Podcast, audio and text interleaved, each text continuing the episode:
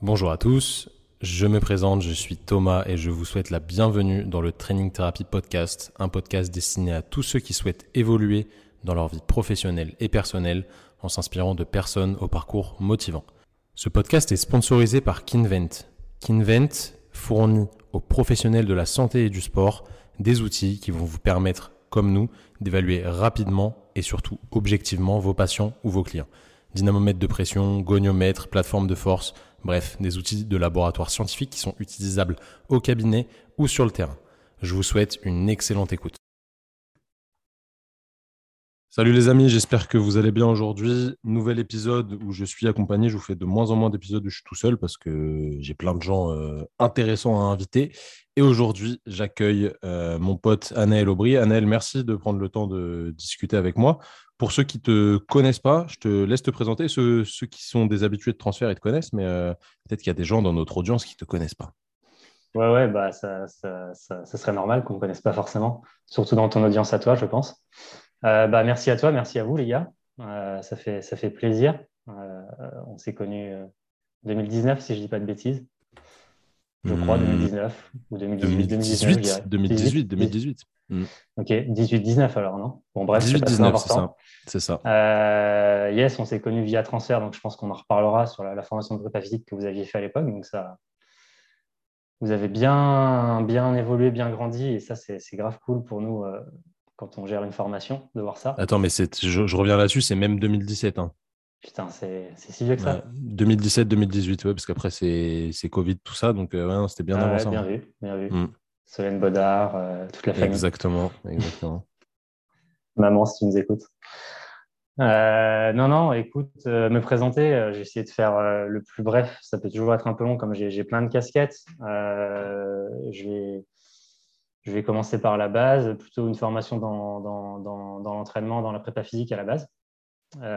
j'ai mal tourné, ensuite j'ai bifurqué sur une casquette plus de scientifique, on va dire, où je suis parti à, l'INSEP euh, avec Yann Lemer et Christophe Oziertz euh, comme directeur de thèse. Euh, une thèse qui était financée par, par la FF3, le, triathlon, auprès des équipes de France de triathlon. Donc, je ne sais pas si on en parlera tout à l'heure, pas forcément. Et où là-bas, j'avais, si tu veux, une double casquette, à la fois de la recherche pour nos sportifs qui vont au jeu et, les accompagner en stage, à l'entraînement, en stage, enfin, je me répète, mais bon, bref, les accompagner sur le terrain sur, euh, sur des, des, questions euh, spécifiques, hein, la nutrition, de la récup, de la chaleur, de l'altitude, ce que tu veux. Euh, voilà, j'ai bifurqué ensuite plutôt dans le privé, après les Jeux de Rio. Donc j'ai fait 2012 à 2016 à l'INSEP, à l'INSEP pardon. Je suis parti dans le tennis. Je crois que c'est à ce moment-là qu'on s'est croisés. J'étais chez Mouratoglou. donc pour ceux qui ne parlent pas, c'était le coach historique de Serena. C'est comme, souvent comme ça que les gens le remettent. Euh, mais avant tout une énorme académie. En gros, c'est l'INSEP un peu du tennis, dans le privé. Donc, il y a de quoi bien s'amuser. Euh, et c'est la période où, euh, où j'arrive, moi, auprès de Transfert, une formation qu'on avait montée avec Christophe, Yann, Aurélien. donc, je sais que tu as interviewé Aurélien il n'y a pas longtemps, donc je pense que ça parlera aux gens. Où je, je, coordonne une formation qui, à l'époque, s'appelait Préparation physique, récupération et nutrition. Donc, je crois que tout est dans le titre. Euh, un, plaisir, un kiff qu'on s'était fait entre euh, bah, tous les potes hein, finalement, où l'idée c'était de, cibler tous les sujets qui nous, nous paraissent importants dans la performance, quel que soit le, niveau de performance ou le type de performance, et d'avoir, je crois, un peu comme vous, cette vision à 360 degrés où euh, voilà, c'est pas juste de la force ou pas juste de l'endurance, c'est aussi d'autres sujets. Qui, bah, on, a mis, on a mis un expert en face de, face de chaque sujet. Bon, il s'avère que c'était toujours des potes, donc ça c'était cool aussi. Euh, donc voilà, la formation existe toujours, elle marche plutôt pas mal. Euh, et puis, euh, si on reste dans le sport, si tu veux, j'ai complètement délaissé la recherche, on va dire, labo, même si au quotidien, j'ai lis toujours des articles, même si je contacte des collègues, etc. je suis plus que sur le terrain au niveau du, sport. Plutôt post-Rio jusqu'à récemment, on va appeler ça conseiller scientifique, sport scientist, tu l'appelles comme tu veux. où finalement, je suis là pour pour les accompagner sur le terrain, à distance, etc. Donc après, je suis parti dans mes, à mes premiers amours, on va dire ça, dans le vélo pro, euh, qui est mon sport d'origine. Euh, j'ai eu différents contacts dans le vélo, donc j'ai quitté l'académie parce que pas possible de tout faire. Euh, voilà, voilà. Et puis, et puis le, ça a commencé le 1er novembre dernier, donc novembre 2021. J'étais contacté par Pierre-Ambroise Boss, que je pense beaucoup connaissent, champion du monde d'athlète, pour réentraîner, même si pas que, évidemment, avec mon, profil. Donc, pour plein de raisons, j'y ai été. On en reparlera peut-être tout à l'heure, je ne sais pas. donc, je remets les mains dans le cambouis en co-entraînant avec Alain Ligné, qui est le coach qui l'entraînait quand il était champion du monde. donc, c'est une belle aventure. Euh, parce que pour le coup, euh, c'est vraiment une aventure. Beaucoup de choses euh, qui se construisent autour de lui. Et puis écoute, pour finir, je crois que l'une de mes autres casquettes, un petit peu comme Aurélien, c'est ou d'autres hein, que tu as eu ou que tu auras, j'imagine, c'est la passion de vulgariser, de faire de la pédagogie pour, pour des gens pour qui ça peut être important ou intéressant. Donc important ou intéressant forcément avec mes sportifs de haut niveau, mes entraîneurs, ça va de source, mais ça m'éclate aussi de le faire pour monsieur tout le monde. Euh, donc, euh, même si pour l'instant, à l'inverse de vous, je suis plutôt à l'ancienne, hein, euh, c'est des articles écrits majoritairement. c'est des choses qui me bottent. et puis, il y aura peut-être des petites évolutions qui, s'annoncent là-dessus aussi. Voilà, je crois que j'ai déjà été beaucoup trop long. Non, pas du tout. Tu nous as fait un petit, un petit résumé, c'est bien, ça va me permettre de, poser des questions justement. si, je repars à la, à la base, tu nous as dit que toi tu faisais du cyclisme, du coup c'est ton sport de, de, départ, on va dire? De départ, non. Je pense comme beaucoup en France, euh, quand ils sont petits. Euh, mon sport de départ, ça, alors ça va peut-être te faire sourire, je ne sais pas. Hein, ma, ma, sœur a été danseuse étoile. Et du coup, j'ai fait comme ma sœur pour commencer. Donc, j'ai fait de la danse, alors que maintenant, je suis un très piètre danseur. Euh, Sachez que ceux qui écoutent, Simon a fait du patinage artistique. Donc ah, voilà, vous allez peut-être être. ouais, ça, il, quand, quand, il y a, aussi quand il a dû mettre un collant, il a arrêté pour le rugby, je crois. C'est ça. Ouais, bah, c'est un peu pareil, j'ai arrêté pour le foot. Euh, l'anecdote, c'est que ma passion, c'était le foot, comme beaucoup de gamins, je pense. Je jouais H24 au foot, euh, un cours de récré foot tout le temps. Et je n'osais pas demander à mes parents de me mettre au foot parce que je ne sais pas pourquoi, ça me faisait peur de leur dire que je ne voulais plus faire comme ma sœur, alors que je m'amusais quand même à la danse. Hein. Et, euh, et, du coup, en CM2, j'ai fait des tests pour un centre de préformation avec tous mes potes et je suis le seul à avoir été pris, donc c'était drôle. Donc, il a fallu que je l'annonce à mes parents qui étaient contents finalement. Euh, donc j'ai fait ça toutes les années collège euh, dans, l'Est de la France. Tu avais différents centres de préformation qui ont ensuite envoyé sur les, gros clubs qu'on connaît en Ligue 1, en Ligue 2. Et euh, je me suis pas mal blessé à la fin. Donc surtout que mon profil de joueur, c'était plutôt bien d'être vu en match. donc ça m'a saoulé de voir tous mes potes se barrer à Nancy, à Metz, etc. Donc je me suis dit c'est soit le vélo, soit la course à pied parce que j'avais des, des qualités pour ça. Je faisais toujours les France de cross, etc. Et du coup, ça a été le vélo juste par connaissance de mon père. Et pendant pas mal d'années ensuite, ça a été le, vélo à, comment dire ça? On va dire ça à haut niveau chez les jeunes, parce que moi, je n'appelle pas le haut niveau, évidemment, avec le parcours que j'ai maintenant. Je me suis bien rendu compte qu'avoir des sélections chez les jeunes, ça ne veut pas forcément dire euh, euh, que tu as Voilà, je t'ai cloué, Simon. Thomas, pardon. Ça, ça, ça, a juste euh, lagué un petit peu. Ça, ça, arrive des fois. Euh, ça a coupé quand, quand tu étais en train de dire que le haut niveau chez les jeunes n'est pas, pas vraiment le haut niveau que tu connais maintenant, mais je, je comprends bien, bien ce que tu veux dire à ce sujet-là. Est-ce qu'aujourd'hui, tu roules toujours ou plus du tout? Euh, j'ai bifurqué encore ensuite hein, euh, quand, quand ça ne s'est pas concrétisé à plus haut niveau en vélo bah, j'ai mis mes deux passions ensemble. Donc, je me suis mis au duathlon. Donc là, je pense que ça ne parle pas à tout le monde, course à pied, vélo, course à pied, qui est un dérivé du triathlon. Je faisais les triathlètes l'hiver euh, avant, beaucoup. Euh, ça me permettait de garder un pied dans le haut niveau du duathlon. Je courais en, première division où il y a tous les meilleurs étrangers courent en France. Et euh, c'est la période où j'attaque ma thèse, grosso modo. Donc, plus de temps, mais toujours envie de me lancer des défis, de m'éclater et puis de, de mettre cette routine d'investissement au quotidien dans, dans, le sport, même si ça devenait euh, beaucoup plus complexe qu'avant. Euh, j'essayais de rentabiliser toutes les petites périodes de temps que, que Yann ou INSEP me laissaient. Euh, pas souvent finalement. Et puis, et puis les années qui ont suivi, on doit être pas très loin de la période où on s'est connus, Thomas, plus que la course à pied, parce que pareil, à la fois manque de temps et trop de, ça devenait trop contraignant pour moi les compètes, d'aller à l'autre bout de la France tout le week-end, etc. Avec le boulot, pas possible. donc que course à pied pour dire la réalité, j'ai totalement lâché. Euh, alors, le, Covid a un peu aidé, mais aussi l'achat de la maison, les travaux, etc. Donc, c'est beaucoup plus devenu, euh, on va dire, sport santé. Mais euh, figure-toi que mon club était en galère aux interclubs. Ils m'ont appelé au mois de mars, Annel, il me faut quelqu'un sur 3000. Donc, je me suis mis à bricoler à la maison dans ma forêt avec mes deux kettlebells et mon medicine ball. Et puis, j'ai eu la surprise de voir aux interclubs que je n'étais pas terminé. Donc, donc j'y reprends goût et, sans trop de contraintes, je recours beaucoup plus. même si en volume, c'est assez ridicule hein, par rapport aux mecs qui sont en course avec moi. Donc, je fais autrement, je réfléchis autrement, j'essaye de me servir des, des cours qu'on a pu faire ensemble. Euh, donc, euh, donc ouais, je vais refaire des petites compètes euh, pour le fun. C'est cool ça. on va y revenir après, mais c'est pas forcément évident de, de continuer à s'entraîner quand on a pas mal de, de responsabilités pro et perso. c'est quelque chose, voilà, les, gens vont se reconnaître là-dedans. De toute façon, c'est pas vraiment c'est pas simple et c'est souvent ça qui fait arrêter ou du moins euh, baisser un peu le, le rythme, baisser un peu le volume, etc. C'est tout, tout, le monde se, se reconnaîtra là-dedans, c'est sûr. Comment euh, comment t'en arrives euh, à rentrer à l'INSEP? On a compris que c'était par ton parcours, euh, on va dire académique, euh, si je peux dire dire ça comme ça. C'est quoi la vie d'un d'un sport scientist, si je peux dire ça comme ça Je sais pas si je peux dire ça comme ça. Si, si, écoute, nous, on l'appelle comme ça avec Yann, et je pense que c'est vraiment ce qui nous définit. C'est simplement qu'en France, euh, bah, ça existe peu ou pas vraiment. On part dans quelques très gros clubs, euh, PSG, Monaco, etc. C'est quoi, quoi, exactement? Ça consiste en quoi? Parce que c'est un truc, j'ai l'impression que ça fait un peu rêver euh, pas mal de, de kinés, justement. Euh, qui sont pas mal axés recherche scientifique, etc. Et qui ont, voilà, ça, ça les fait un peu, un peu drimer, on va dire. Euh, c'est quoi réellement le, quotidien de, de ce staff-là bah, Avant de te parler du quotidien, je vais déjà répondre à ta première question parce que je pense que c'est important pour les gens qui t'écoutent parce que je pense que c'est aussi des. Tu es beaucoup attaché aux valeurs, au travail, etc. Tu parlais de parcours académique, euh, c'est clairement pas mon parcours académique qui m'a emmené. Euh, pour la refaire vite, moi j'étais à la fac à Dijon à la base pour tout ce qui était prépa physique parce qu'à l'époque c'était the place to be. Euh, donc master, DU là-bas. Euh, pas de réseaux sociaux à l'époque, hein, euh, c'était les, prémices de Facebook.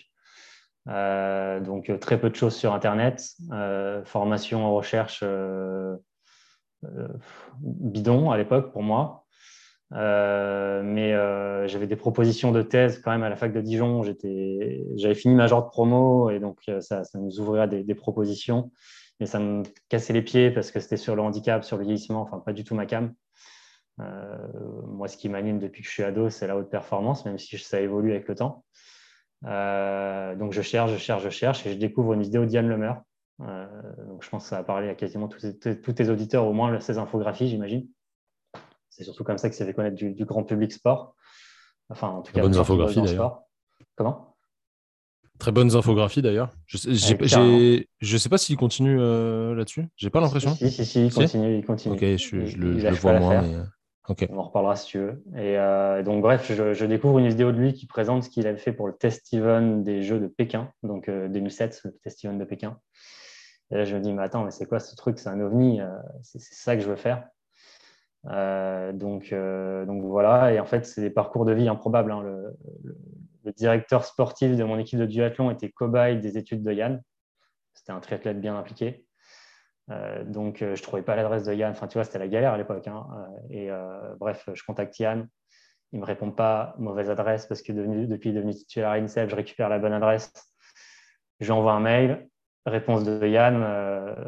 tu vois, c'est des trucs qui restent marqué. En tout cas, moi, c'est des choses qui restent.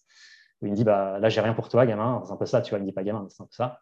Recontacte-moi le 1er février. On est peut-être six mois avant. Tu vois, je moi, je me réveille pendant l'été, euh, étudiant de base. Hein. C'est l'été, qu'est-ce que je fais en septembre? Et, euh, donc, le 1er février, je le recontacte. Il me donne rendez-vous à l'INSEP. et là, en fait, il m'a bombardé de travail pendant près de six mois, de plus en plus compliqué.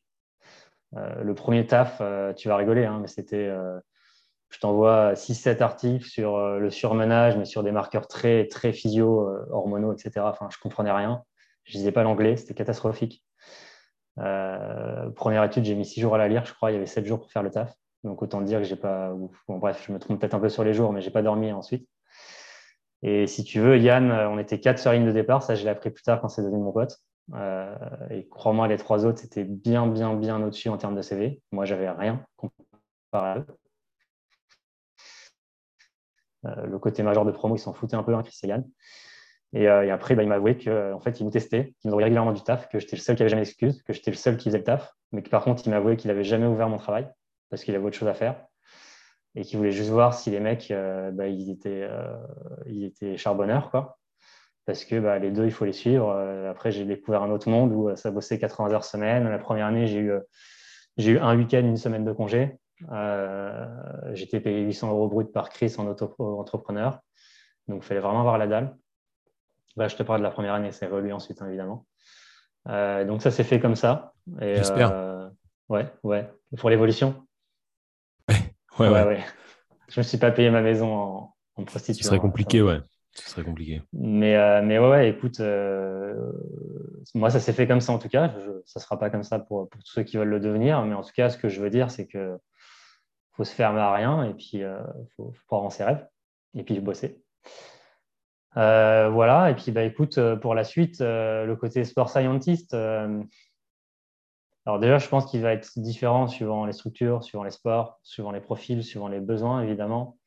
Malgré tout, il y aura des choses qui seront assez communes, évidemment. ce sera, comment dire, bah, d'avoir quand même cette fibre scientifique. Tous les sports scientistes n'ont pas forcément des thèses maintenant. il peut y avoir des parcours différents, même si tu te rends compte que dans les gros clubs pro, euh, bah, maintenant, il y a très peu de prépa physiques qui n'ont pas de thèse. Donc, tu vois, ce que je viens de dire est vrai, mais pas complètement vrai.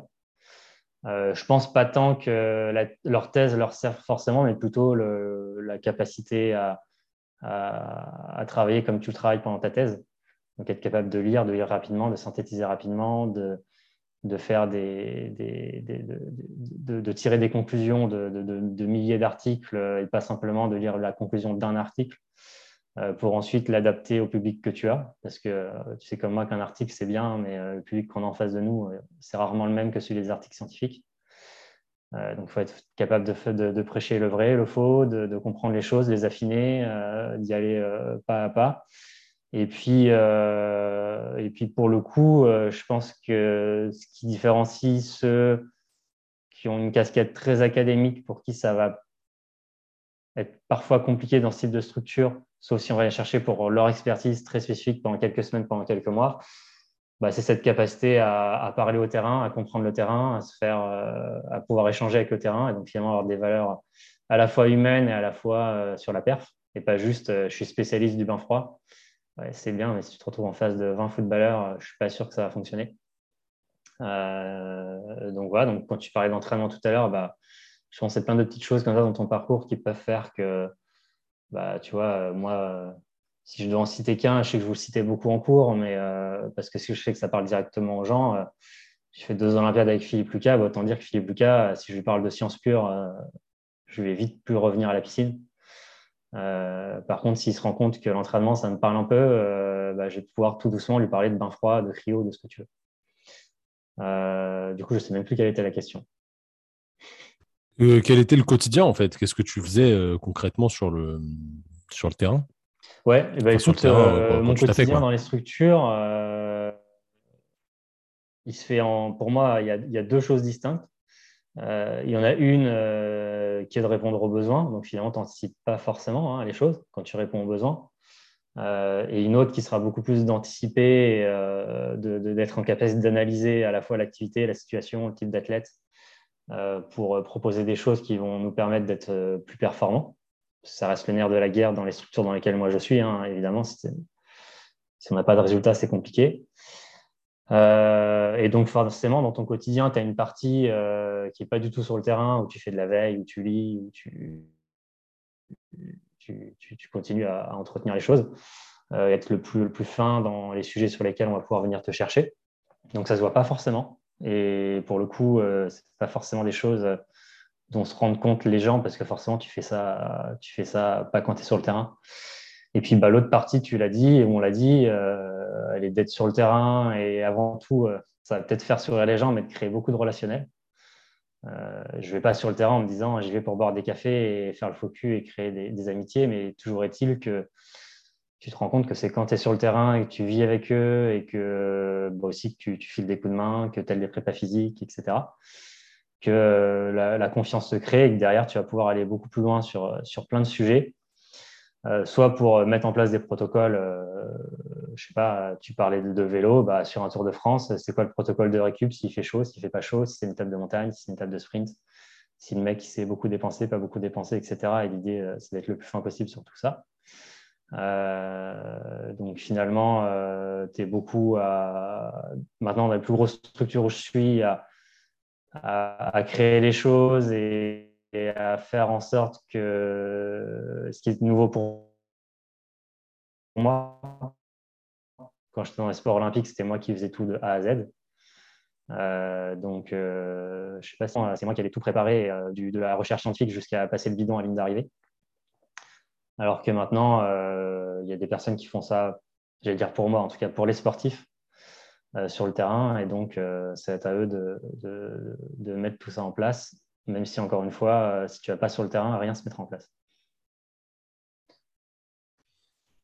Bah ouais, c'est là où c'est difficile de. Enfin, difficile. Ça demande quand même une sacrée expertise et une remise en question de transférer ce que tu connais de la théorie dans la pratique et faire adhérer tes, athlètes qui, eux, n'y connaissent pas forcément grand-chose euh, à ce que tu leur proposes et surtout les entraîneurs. Je pense que c'est pas si simple qu'on le croit. Qu'est-ce que, qu'est-ce que tu nous en dis? Tu as complètement raison. Alors, je, crois que tu as coupé. Je pensais que tu avais fini, mais euh, j'entends Non, non, c'est bon. J'ai fini ma question. Tu, tu captes pas beaucoup en Bretagne, C'est catastrophique. C'est la chaleur, mec. je crois. Hein.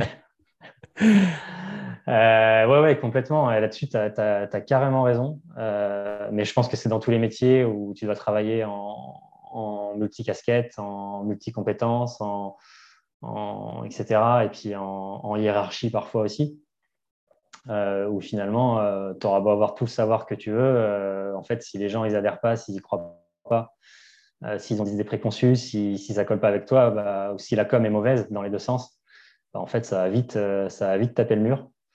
ça va vite ne plus fonctionner ou pas bien fonctionner. Donc ouais, tu as carrément raison. Et, et, honnêtement, je pense que je pense que ce pas des choses que tu apprends complètement à l'école, même si tu peux avoir des mentors euh, qui t'aident à évoluer, euh, notamment à devenir beaucoup plus humble quand tu débutes. Hein. quand tu parlais des jeunes qui veulent beaucoup faire ça maintenant, euh, la majorité des stagiaires que j'ai eus depuis que je fais ce métier, ils sortent de master et ils ont des connaissances, hein, ce n'est pas la question. Mais ils ont l'impression qu'ils maîtrisent tout, qu'ils vont réussir à tout faire et puis bah, ils, vont vite, ils vont vite déchanter souvent face à ce type de public. Euh, donc, il faut être très humble. Il faut, tu vois, je te prends des exemples concrets euh, sans citer les gens. Euh, tu vois, l'équipe de vélo, c'est un très bon exemple. quand je suis arrivé, j'étais, comment dire, surpris dans le mauvais sens du manque de professionnalisme sur certains sujets, de choses qui n'étaient pas encore mises en place.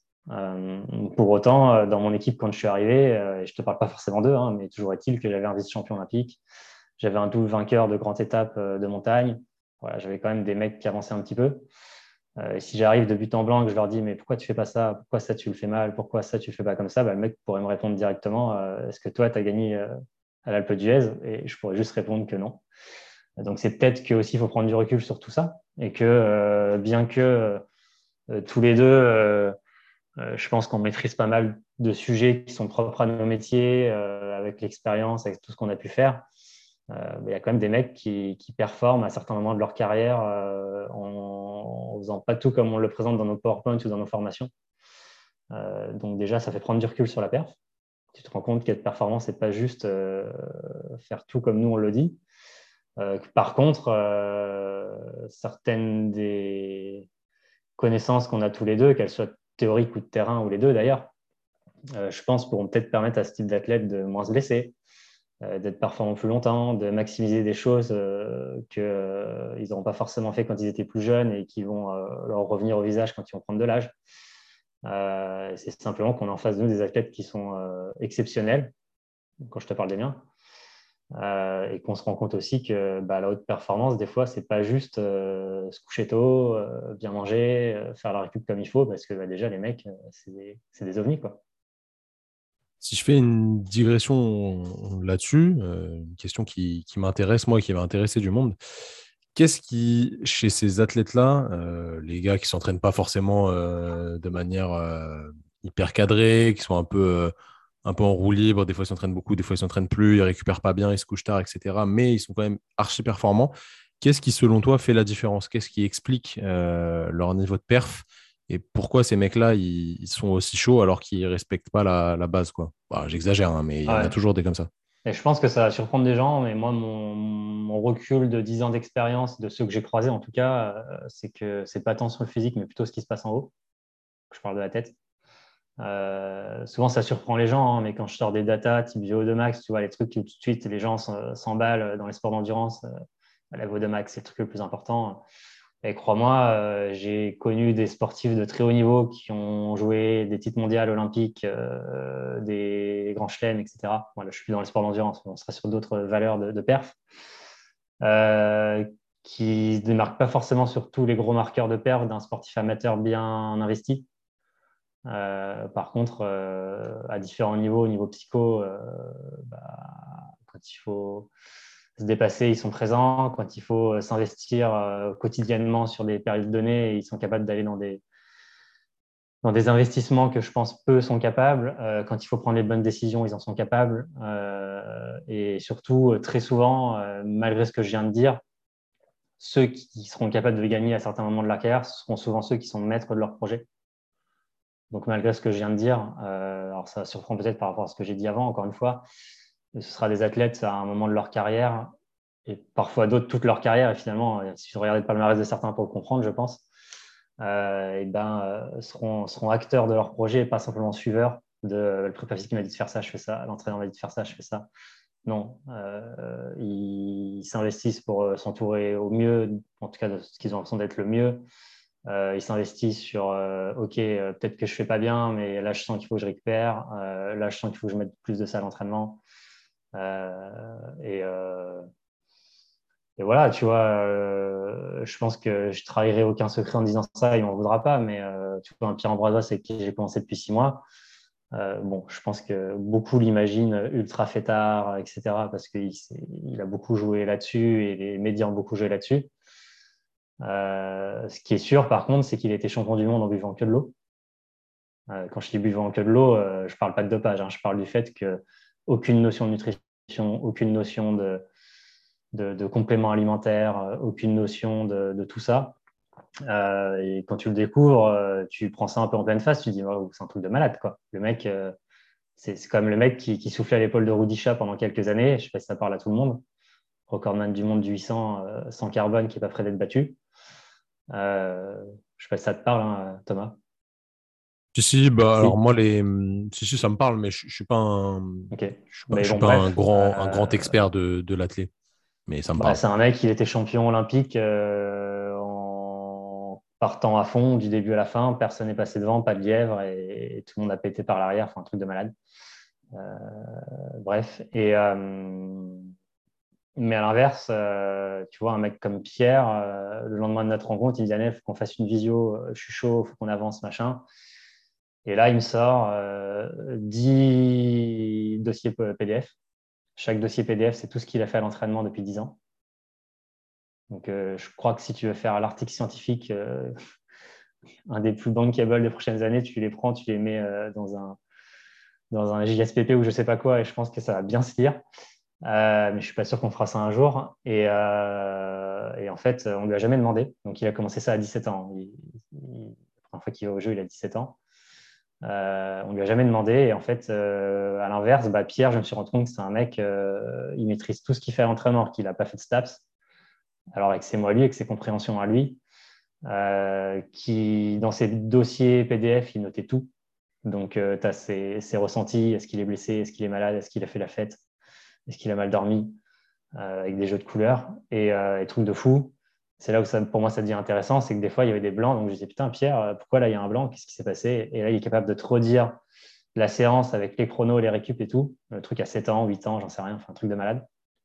Mais surtout il est capable de te dire bah là j'ai arrêté de noter parce que ça n'allait pas dans ma vie, je me suis fait larguer par ma copine, donc ça me saoulait, je n'étais pas bien bref, euh, et, du coup, bah, tu découvres que le mec, euh, peut-être que sur les, on va dire les, j'avais appelé ça les gains marginaux parce que la base c'est de s'entraîner dur et de s'entraîner bien. Euh, ben, en fait, le mec, il est présent, il est présent tous les jours depuis 10 ans. C'est juste qu'à un moment donné, bah, peut-être que de ne pas avoir été sur certains sujets, de ne pas avoir été accompagné sur certains sujets, ça a fait que il y a eu des, baisses de perf, des blessures, des choses comme ça. Et toujours est-il que quand il a fallu être champion du monde, il était là. Et, tu vois, les gens vont beaucoup critiquer l'extérieur en se disant le mec, il n'est pas sérieux, il n'a pas fait ce qu'il faut. Bon, les champions du monde 800 en France, on en a un. Euh, et si je dis pas de bêtises, en demi-fond, on en a qu'un aussi. Donc, euh, bon, ça se prend. Carrément. Euh, c'est intéressant ça parce que ça, ça montre quand même que le, gars est impliqué, mais c'est obligatoire. De toute façon, tu l'as dit, il faut être maître de sa carrière et être décisionnaire quand même un petit peu dans, dans ce que tu fais. Et ça se retrouve chez les, chez les sportifs qui, qui, performent, alors il y a toujours des exceptions, je pense, mais euh, la plupart du temps, à mon avis, c'est ce qu'on retrouve. Qu'est-ce qui fait que, euh, que Pierre-Ambroise te contacte, toi? Comment, comment ça s'est fait? Est-ce que tu le connaissais d'avant? Est-ce que tu l'avais déjà croisé? Est-ce qu'il y avait eu euh, des petites discussions ou autres? Ou c'est vraiment venu comme ça quoi? Alors, on s'est croisé forcément les cinq ans où j'étais à l'INSEP, mais on ne se parlait pas. c'est des histoires de vie, hein, juste parce que son entraîneur euh, pendant ses années INSEP était le pire ennemi de Christophe et inversement. Donc autant te dire que, mais quand je dis pire ennemi, c'était assez violent. Donc euh, on se disait un bonjour euh, assez, assez particulier avec son entraîneur. Et bien qu'on finalement on n'a jamais eu de problème ensemble. Bon, ça c'est des problèmes de personne. Et, si tu veux, bah, ta question elle est rigolote. C'est que autant je t'ai dit, il a fallu charbonner pour bosser avec Yann, ensuite faire ses preuves se faire accepter de mes premières structures, l'eau libre, etc., le triathlon, le pinta, etc. Euh, parce que bah, tu arrives dans des, des, des, structures où euh, bah, tu es, novice et tu es amené par quelqu'un. Euh, autant bah, depuis dix ans, j'ai eu la chance, entre guillemets, et je ne sais pas si ça va durer, hein, mais que j'ai jamais répondu à un, comment dire, à un entretien d'embauche, quoi que ce soit, c'est les gens qui sont venus à moi, donc ça c'est cool, parce que du coup, bah, ça démontre que les gens ont envie de bosser avec toi et il y a moins ce côté euh, séduction euh, à 3000% surtout, bien que c'est rarement les sportifs d'habitude qui sont, enfin c'est jamais les sportifs qui sont venus pour moi avant. Euh, donc le côté séduction, il fallait quand même le faire avec eux et les entraîneurs, souvent parce que c'est les managers hein, qui viennent me chercher. Et Pierre Ambroise, si tu veux, bah, histoire de vie. en fait, Pierre Ambroise décide d'arrêter la clé après les Jeux. Ça s'est pas très bien passé pour lui. Euh, il pense qu'il est bout de course fin de carrière. Euh, et en fait, son meilleur ami, euh, genre à la vie et à la mort, donc je pense comme, comme toi et Simon, j'imagine, Simon et toi. On se, on, se, déteste, nous. On se, calcule pas. Pareil, Vous vous détestez, mais vous adorez, je pense. C'est ça. Et, si tu veux, c'est quelqu'un avec qui j'ai bossé. En fait, son meilleur ami est un ancien international de 1500 mètres. Je bossais avec lui et son, son entraîneur et leur groupe d'entraînement quand j'étais à l'INSEP. Euh, c'est quelqu'un qui a arrêté euh, manque de moyens post-jeu de Rio, euh, qui a monté une start-up qui met en relation le monde du sport et les entreprises. Parce que je pense qu'on a beaucoup de choses à, apporter dans les deux sens. bref, je ne suis pas sûr que je, je divague, je suis pas sûr qu'on parlera de ça. Et, en fait, il l'a relancé au bout de trois mois de. Je pense qu'il ne voudra pas je dise ça aussi, mais de, une espèce de petite dépression où ça n'allait pas trop fort dans sa vie, autant dire qu'il avait bien arrêté l'athlète et qu'il se faisait plaisir dans la vie. Euh, donc, on a récupéré un Pierre Ambroise euh, euh, qui avait bien tout stoppé. Et, si tu veux, son idée, c'était surtout de lui dire bah, Je pense que tu ne te rends pas compte de ce qui va se passer quand tu vas arrêter ta carrière, parce que moi, ça fait trois ans que j'ai ma startup et bien que ça marche et que ça plaît, ça fait trois ans que c'est compliqué de me verser un salaire. Euh, et euh, comment dire, la post-carrière de sportif de haut niveau, comme elle est rarement anticipée, euh, soit par eux, soit par les fédés, suivant les fédés, c'est un peu compliqué. Donc bref, l'idée ça a été de monter une structure la plus pro possible autour de Pierre Ambroise. quand je dis pro, c'est pas forcément faire les trucs à 30 hein. c'est un petit peu comme ce que moi je connais maintenant dans le monde pro, à savoir financièrement on est dépendant pas du domaine public, mais on va plutôt travailler avec euh, le privé, donc sur du mécénat, du sponsoring, mais pas juste pour euh, faire un encart pub, mais euh, construire des choses avec eux, donc comme on a pu faire dans mon entreprise avec Brian. Et puis d'essayer autour de lui d'être justement bah, pas comme il l'était avant. Tu as des choses qui vont bien te parler. Tu vois, Pierre Ambroise, il a beau avoir, je pense, une image, et je, je me rends compte tous les jours, hyper bonne auprès du grand public il a beau faire kiffer les gens tous les étés auprès de Nelson Montfort, bah, c'est un mec, euh, tu vois, il avait 60 000 followers sur Instagram, mais il avait 6, euh, posts. Nelson, si tu nous écoutes, euh, T'es le bienvenu, euh, es le bienvenu sur le podcast, Nelson. Ah, ça peut être marrant. je suis désolé, je t'ai coupé, mais je, je, pouvais, je, pouvais, pas la, je pouvais pas la rater celle-là. Classique. J'ai pas, pas, son numéro, Thomas.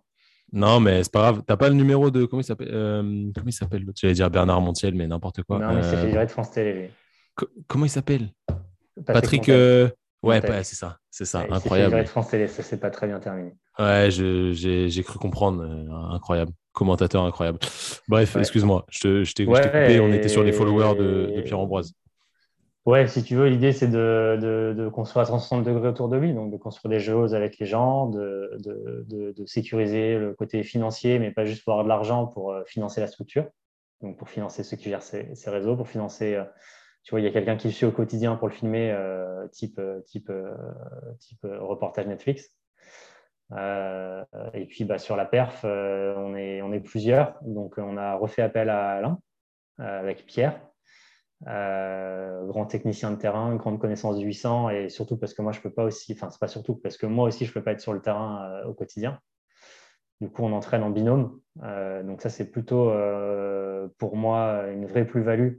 C'est ce que j'ai pu connaître dans mes anciennes structures, à savoir que bah, tu sais comme moi que quand tu es tout seul à entraîner ou à t'entraîner, tu as beau maîtriser le truc, bah, souvent c'est bien d'avoir quelqu'un qui arrive avec un, de la hauteur, un regard neuf euh, ou, qui maîtrise des choses que tu maîtrises moins inversement. Euh, voilà, et donc écoute, ça s'est fait comme ça. Donc euh, en gros, Brian lui a parlé de moi. Du coup, Pierre me connaissait à l'inverse de ce que je pensais. Il pensait que je ne serais pas intéressé parce que parce que c'est la clé, parce qu'il y a moins d'argent, parce que j'ai autre chose à faire. Et en fait, bah, le projet m'a carrément, carrément éclaté. Donc, euh, donc on s'est rencontrés euh, toute une journée, on a tapé dans la main et c'est parti. Stylé. Carrément stylé. Euh, il, s'entraîne où, lui? C'est pas indiscret ah, C'est pas indiscret du tout. C'est même, c'est même assez unique, je pense. En fait, depuis qu'il est parti de l'INSEP, il a tendance à être hyper vagabond, à faire le tour du monde. Tu vois, avant nous, il a fait le Mexique, il a fait la Réunion, euh, il, a fait, euh, il a fait plein de pays un peu euh, exotiques, entre guillemets. surtout pour plusieurs raisons. il veut pas rester à Paris tout le temps. Donc, il habite Vincennes et il s'entraîne à 17 pendant longtemps. Et en fait, ça lui pèse maintenant ce côté. j'ai l'impression d'aller à l'usine, le mot un peu fort, mais je me lève, je vais à l'entraînement, je rentre, je me lève, je vais à l'entraînement, je rentre. donc, donc, dans l'idée, c'est d'aller d'un spot à un autre mais pour aller d'un spot à un autre, il faut de l'argent. Donc, euh, je t'avouerai que pour l'instant, on a fait plusieurs spots, mais on n'a pas enchaîné les spots. Donc, euh, soit on est, tu vois, cette année, on a fait, on a fait Espagne, Bretagne, euh, Guadeloupe, Israël, Lacano. ça va, c'était plutôt cool. Et sinon, sinon, il est soit à l'INSEP, soit chez Alain, qui est du coup le club de Pierre à Lille, soit chez moi. et on s'organise comme ça. Ok. Euh, qu'est-ce que tu fais, toi, exactement dans sa, hum, dans sa planification, dans son, dans son entraînement euh, Au jour le jour, à peu près, quel est, quel est ton rôle exactement?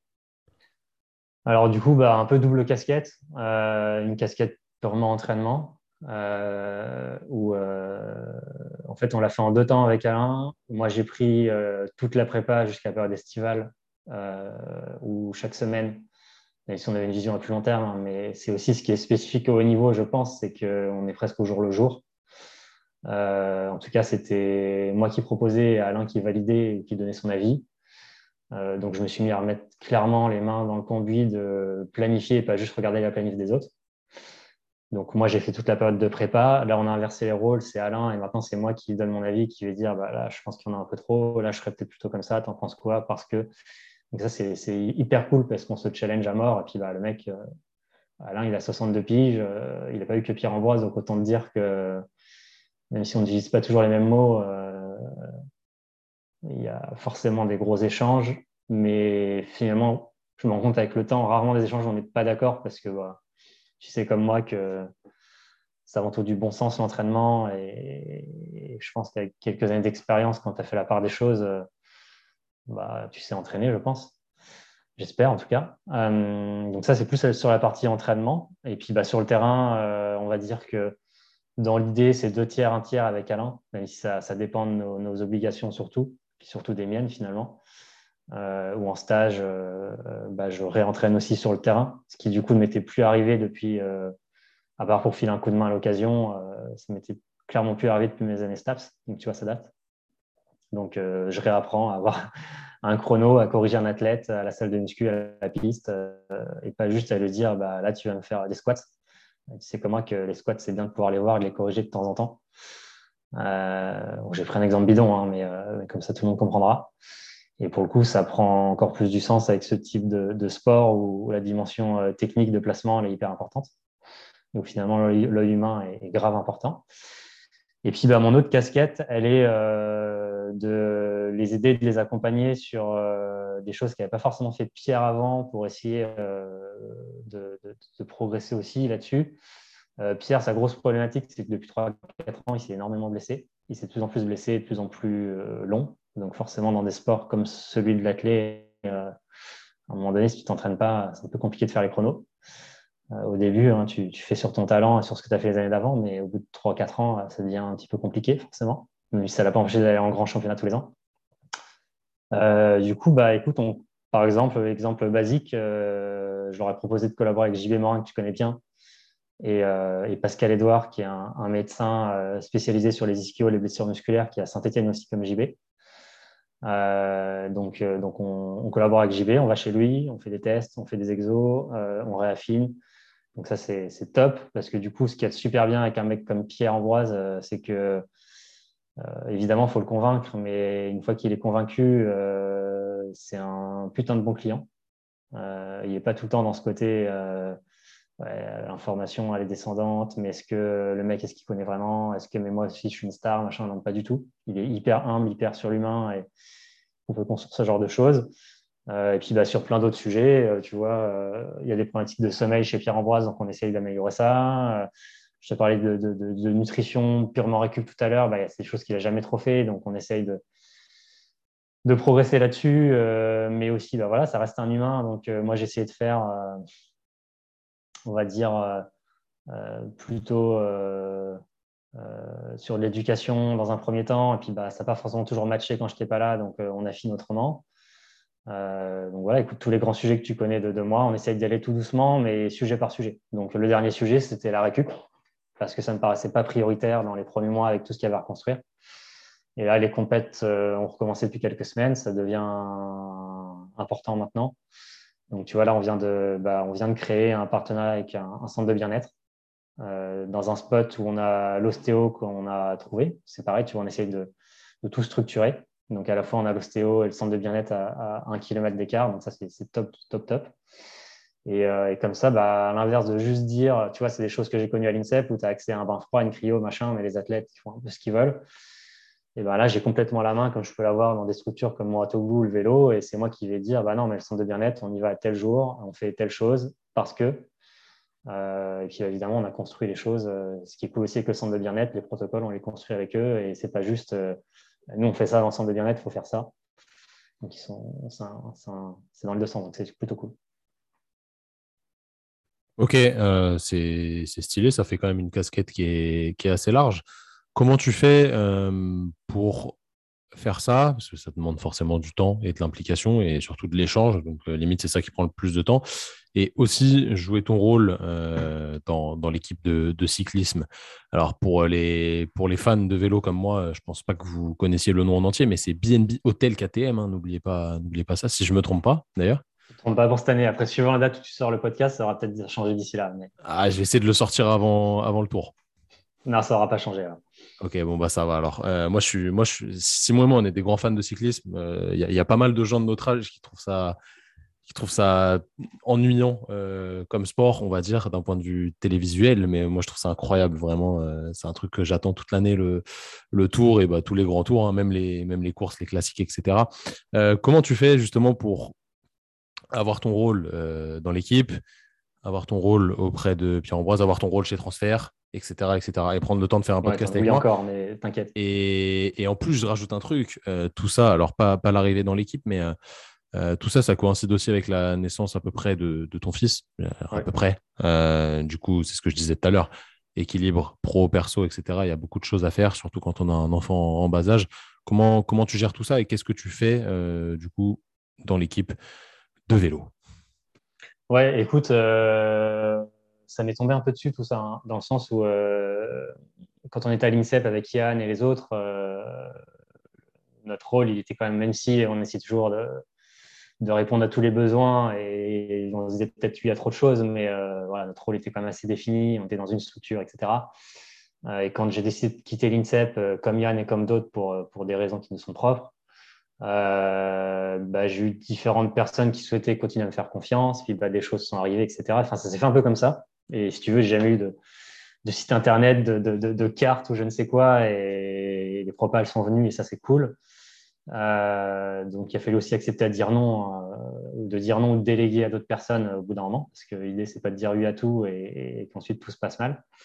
Euh, et de toi à moi, euh, j'ai appris sur le tas dans un premier temps, parce que euh, au début, tu veux répondre à tous les besoins et, et puis tout te paraît important, parce que je suis aussi dans un monde où on se met vite la pression. Tu vois, tu parlais d'équilibre. Alors ma femme m'accompagne beaucoup là-dedans et on apprend à, gérer tout ça pour notre équilibre à nous. Mais tu vois, quand, je sais pas, quand je vais en vacances avec des potes, euh, ils ne comprennent pas qu'il n'y a pas un jour où je suis pas obligé de toucher mon téléphone parce que tu te doutes bien qu'un cycliste, tu ne vas pas lui demander d'arrêter de s'entraîner parce que tu es en vacances, euh, alors que ça va pas il y a des courses, par exemple.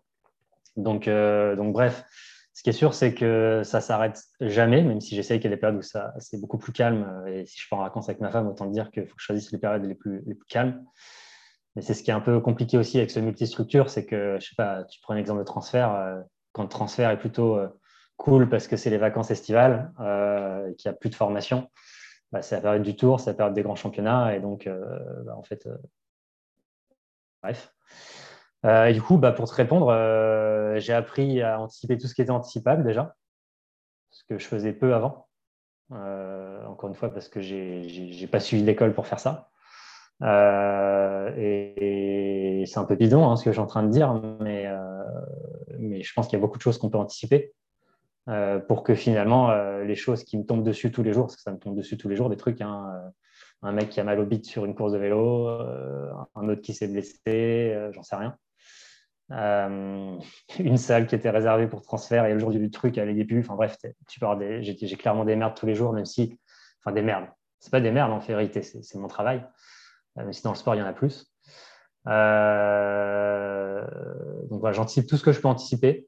Euh, j'essaye de faire en sorte que mon agenda soit, crédible, euh, mais aussi pour me libérer des plages où je sais que je vais pouvoir gérer l'ingérable, enfin le ingérable, ce qui me tombe dessus, euh, en tout cas ce qui n'est pas anticipable. Et, mais malgré tout, en me fixant des, des, règles quand même, tu parlais de sport tout à l'heure ou d'équilibre de famille, tu vois, c'est des choses que j'ai dû apprendre à faire aussi. ça va peut-être toi, je pense que ça va pas te faire sourire, mais tu vois, là, j'ai changé de téléphone. Hier, hier j'ai dû reprendre mon ancien téléphone qui est toujours, euh, qui est toujours actif. J'avais 2500 euh, WhatsApp. Ça faisait trois semaines. Euh, et en fait, tout, va pour moi. C'est juste que je suis dans plein de groupes. Tu vois, le groupe de l'équipe de vélo, le groupe du médical de l'équipe de vélo, le groupe de. Le groupe des tuteurs transfert. Tuteurs transfert. Bon, toi, ça va, tu fais pas trop chier sur le groupe tuteur. Horrible. Horrible. Moi, moi, moi, ce genre de truc, ça me, c'est trop de notifications pour moi. Tu vois, je, pense que ma limite, euh, elle est là. C'est horrible quand tu quand ouvres un truc et que tu vois que tu as 24 messages non lus sur une conversation. Franchement, moi, mon cerveau, il me dit, mec, ne lis pas. ouais, Et, là où tu as raison, euh, Thomas, c'est que je me suis rendu compte que même dans la haute performance où on croit que tout est important, il y a énormément de choses qui peuvent attendre. Euh, et donc, euh, donc c'est tout simple. Hein, mais tu vois, là, je suis en train de te parler. Mon téléphone, euh, il est, alors il est allumé, mais il est inactif. Alors peut-être que j'ai reçu des trucs, peut-être qu'il y en a qui vont, on va avoir l'impression que c'est important. Tranquille, les gars. à 10h30, on va aller régler les trucs. et ça, je pense que c'est ce qui fait vraiment la diff, de mon point de vue, en tout cas dans ma vie à moi. c'est que si je suis avec ma femme ou avec mon gamin, mon téléphone, il est retourné. Euh, si euh, tu vois, juste avant qu'on s'appelle, tu, vas, être mort de rire. Hein, mais je t'ai dit, je suis désolé, Thomas, faut pas qu'on attaque toi aujourd'hui. Parce que ce soir, on se barre pour deux jours avec ma femme, il y a canicule. Qu'est-ce que je faisais ce matin? Arrosé le jardin euh, pour que les plantes ne crèvent pas. voilà, c'est la vraie vie. je ne je pas que dans la haute perf. bah voilà, j'ai éteint mon téléphone parce qu'à un moment donné, bah, c'est aussi important pour moi de faire ça et ça me fait du bien. Et maintenant, je peux embrayer jusqu'à ce soir et je vais kiffer. Alors que dans les faits, ça me fait pas rire. Hein, moi, je, passe ma, je passe ma journée, je bosse un peu. moi, je bosse de chez moi tout le temps, donc c'est mmh. quasi tout le temps, donc c'est très facile je bosse un peu, je vais dehors faire des trucs dans mon jardin, faire un peu de bricolage, machin, je vais m'entraîner, je rebosse, etc. Au final, j'accumule un, volume de travail euh, professionnel monstrueux sur la journée, mais euh, je découpe un petit peu. Donc, euh, aller arroser ses plantes, ça ne me choque pas plus que ça. Fais gaffe, on va avoir des gens qui luttent contre le dessèchement des nappes phréatiques qui vont, nous insulter après. Là. Ça vient d'un récupérateur d'eau, figure-toi. Ah, bah ça va là. Mais je pense qu'il ne tiendra pas tout l'été avec le temps qu'il fait. Ah, bah là, c'est chaud là. Mais, euh, mais ouais, écoute, euh, honnêtement, euh, j'ai l'impression que je ne donne pas des grosses clés parce que moi, je m'en sors comme ça. Mais je pense que je m'en sors comme ça parce que très clairement, ça m'apporte beaucoup d'équilibre. je sais que tous les deux, on est des gens qui se lèvent tôt. et, crois-moi, je pense que tu vas, tu vas te retrouver là-dedans. ça nous permet peut-être aussi d'avoir ces vies où les gens se disent, peuvent se dire Putain, mais il fait trop de choses, ce mec, c'est comment il fait C'est pas possible. je sais qu'Aurélien est comme ça aussi, et d'autres que tu as interviewés, j'imagine. Euh, mais en fait, euh, si tu te mets un cadre et une certaine rigueur, euh, je pense que ça ne te pèse pas, bien au contraire, parce que tu kiffes ta life toute la journée. et du coup, tu as du temps pour, pour faire d'autres choses qui apportent beaucoup d'équilibre. et puis, bah, quand tu parlais du, du, de mon fils, écoute, c'est une discussion que j'avais avec JB récemment, figure-toi. on a fait un footing ensemble sur Synthé. Et, euh, on, se disait que c'est dingue parce que euh, le temps, il n'a jamais été aussi resserré que depuis que j'ai un fils et qu'il est en bas âge et qu'il bah, ne peut rien faire sans toi, hein, typiquement. Euh, surtout le nôtre qui est, qui est à bloc tout le temps hyper actif et, puis bah, du coup tu peux pas le mettre dans un transat et lui dire j'ai un mail à finir, non ça marche pas. et, du coup tu apprends à, à, être hyper efficace, hyper efficient sur ton temps et tu te rends compte qu'avant, tu perdais du temps sur des trucs qui servent à rien, très clairement, euh, dans le travail comme dans leur travail. Euh, et que du coup, bah, tu essayes de faire que des choses qui sont utiles pour ton travail, pour ta vie personnelle, pour euh, ton activité physique, hein, comme tu en parlais tout à l'heure. moi, j'ai retrouvé cet équilibre de, recourir, de refaire un peu de muscu. Bah, quand, alors, je suis beaucoup à la maison aussi hein, maintenant, Thomas, même si je suis aussi sur le terrain, je suis plus souvent à la maison que sur le terrain.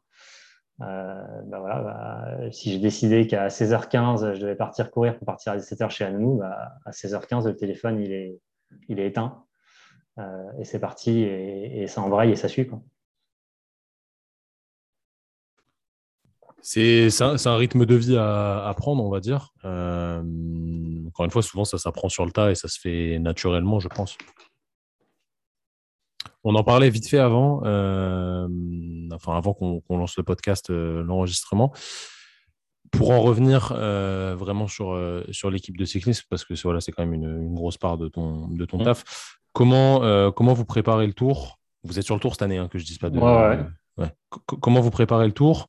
Il n'y a toujours pas de victoire sur le tour hein, de, l'équipe, si je ne dis pas de bêtises. tu dis pas de bêtises.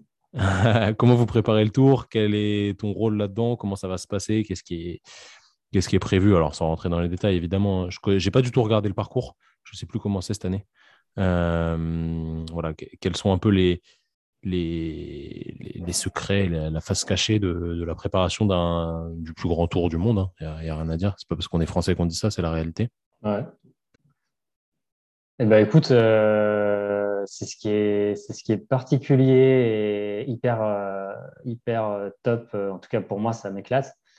Écoute, quand j'avais eu différentes propositions, j'avais, choisi cette équipe euh, parce que euh, le manager, euh, à la fois sportif et global, souhaitait essayer de, de, se remettre en cause, de ne pas forcément faire ce qu'on fait depuis trop longtemps et d'accepter que bah, peut-être qu'ailleurs, ils ont aussi des choses à nous apporter. Ce n'est pas parce que le mec ne vient pas du vélo, en tout cas d'un point de vue pro. en tout cas, ce n'est pas ce que j'ai appris chez les Nîmes et les cadets qui va m'aider en ce moment. Euh, enfin les cadets et les juniors, bref. Euh, et du coup, euh, je sentais qu'il y avait un truc à faire pour moi, m'éclater, et puis surtout tout à construire. Et je te cache pas que depuis une dizaine d'années, c'est toujours moi qui suis parti des structures parce que je sentais que c'était la fin de l'histoire.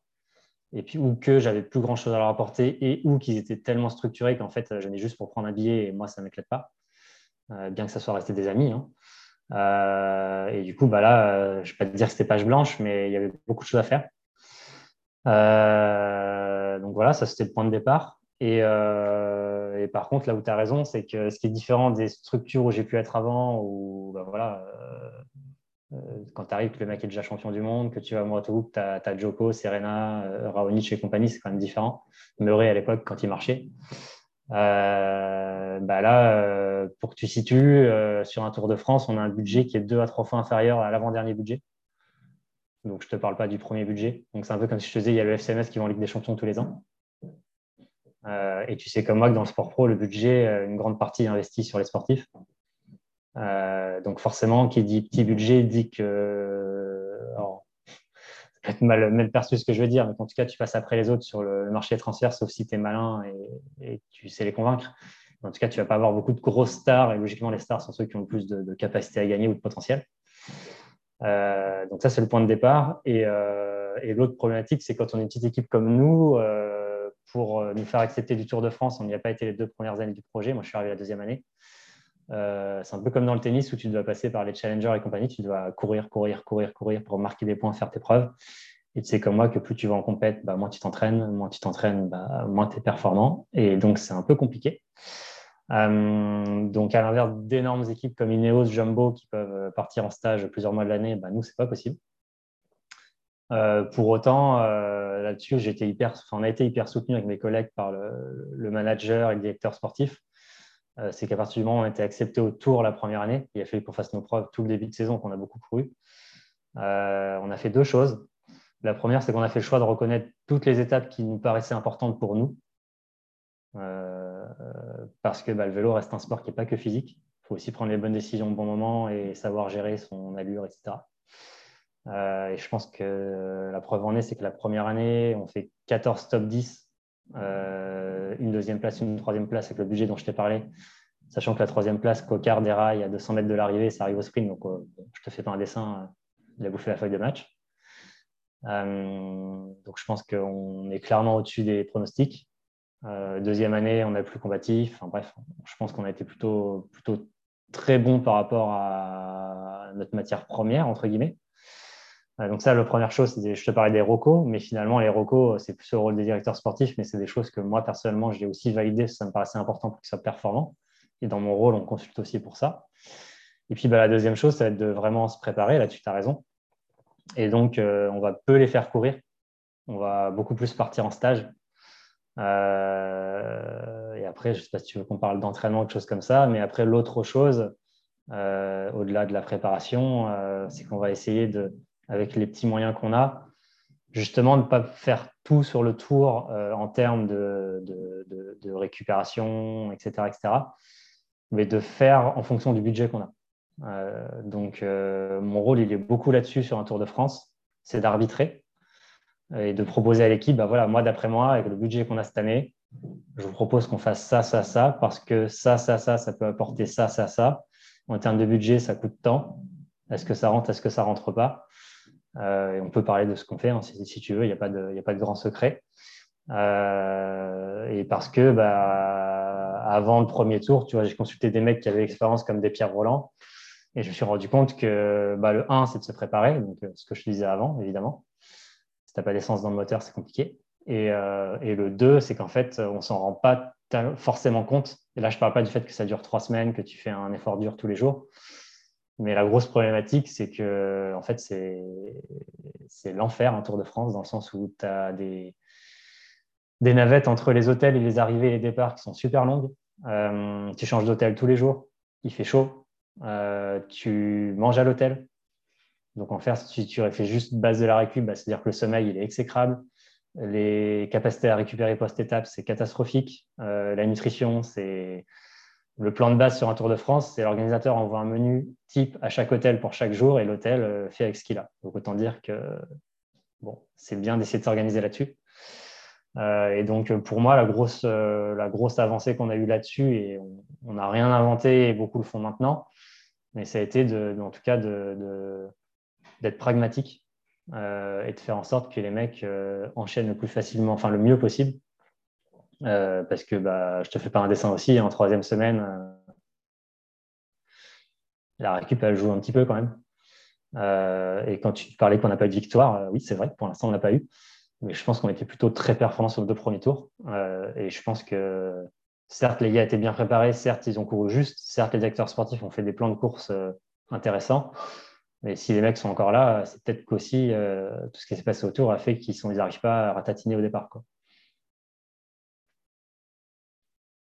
Est-ce que, euh, je peux parler d'un point de vue plus, humain, est-ce que c'est, pas forcément que chez, chez BNB, mais est-ce que c'est vraiment un sport d'équipe euh, est-ce qu'il y a de la cohésion d'équipe Est-ce qu'il y a vraiment de la réflexion autour de tout ça Ou est-ce que vraiment vous faites primer les individualités euh, en, ayant voilà, des coéquipiers modèles qui aident, etc.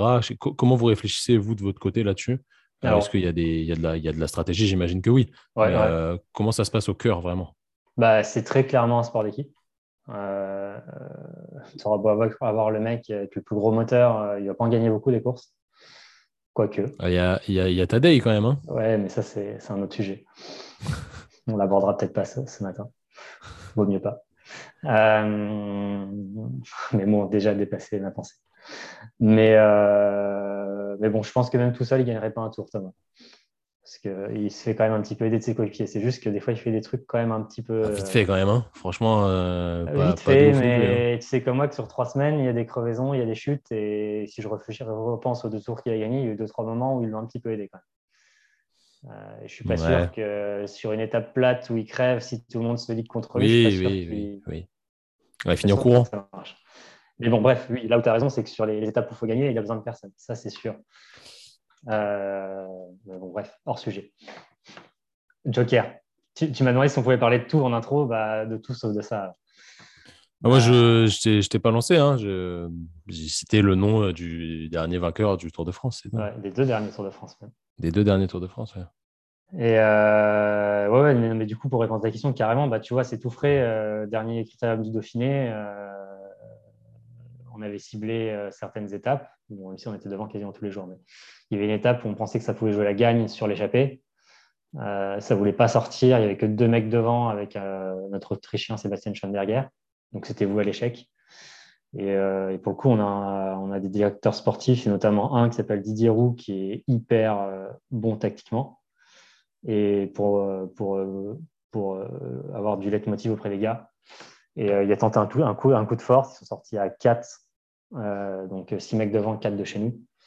Euh, il en a sacrifié deux, mais les deux qu'il a sacrifiés, euh, il les a sacrifiés par rapport à leur profil, par rapport au profil de l'étape. Donc euh, voilà, là où tu as complètement raison, c'est que c'est tout seul, tu ne peux pas y arriver. Et du coup, là où tu as raison, c'est quand on fait une sélection pour le tour, et je ne vais pas donner des, secrets sur des noms, etc. Mais ce qui est de cool quand tu parlais d'humain, c'est que la confiance, c'est en fait, en fait, quand je suis arrivé dans l'équipe, les directeurs sportifs s'occupaient purement de ça euh, et consultaient assez peu euh, ceux qui sont dans l'entraînement, dans, le côté perf, etc. Et maintenant, euh, rien se fait sans l'un et sans l'autre. Donc, à la fois sur l'entraînement, on leur dit ce qu'on fait, ils nous donnent leur avis sur la récup, etc. Et inversement, parce qu'ils ont aussi beaucoup d'expérience. Donc, pour une sélection du tour, ben, on le fait tous ensemble, mais ce sera Didier qui a le dernier mot. Avec, enfin, ce sera Didier.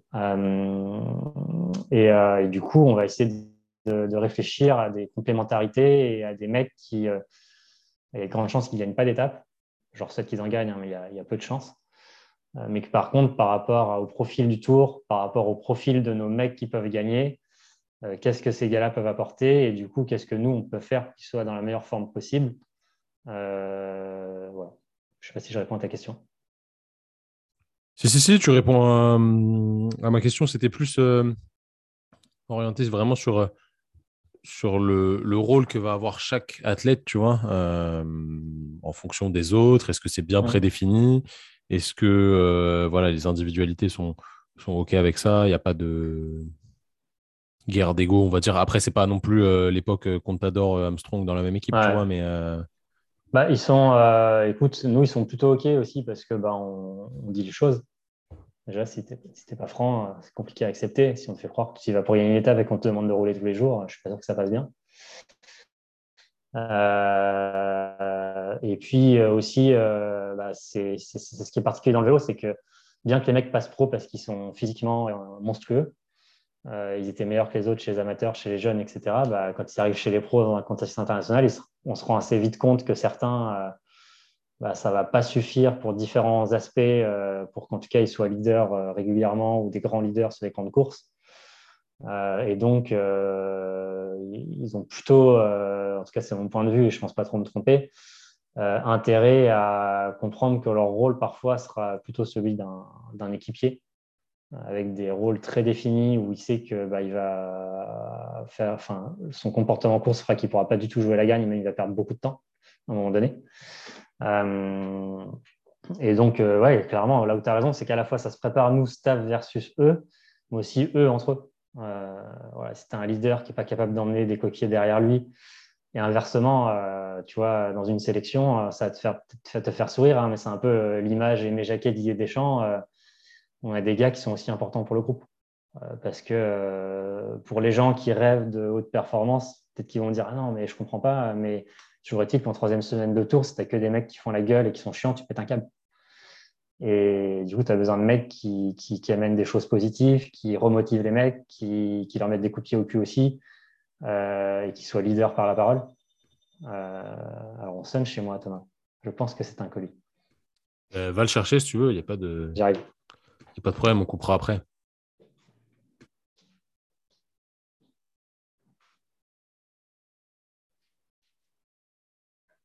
Donc les amis, euh, pendant que pendant Canel est parti chercher son colis, faire une petite euh, petite pause étirement, euh, moi personnellement, et en même temps, je vais vous rappeler que à l'heure où vous écoutez ce podcast, normalement, il y a toujours de disponibles euh, sur notre site pour tous les professionnels qui nous écoutent, que vous soyez kiné ou coach sportif. Euh, nos formations pro, je vous invite vraiment, vraiment à aller faire un tour dessus.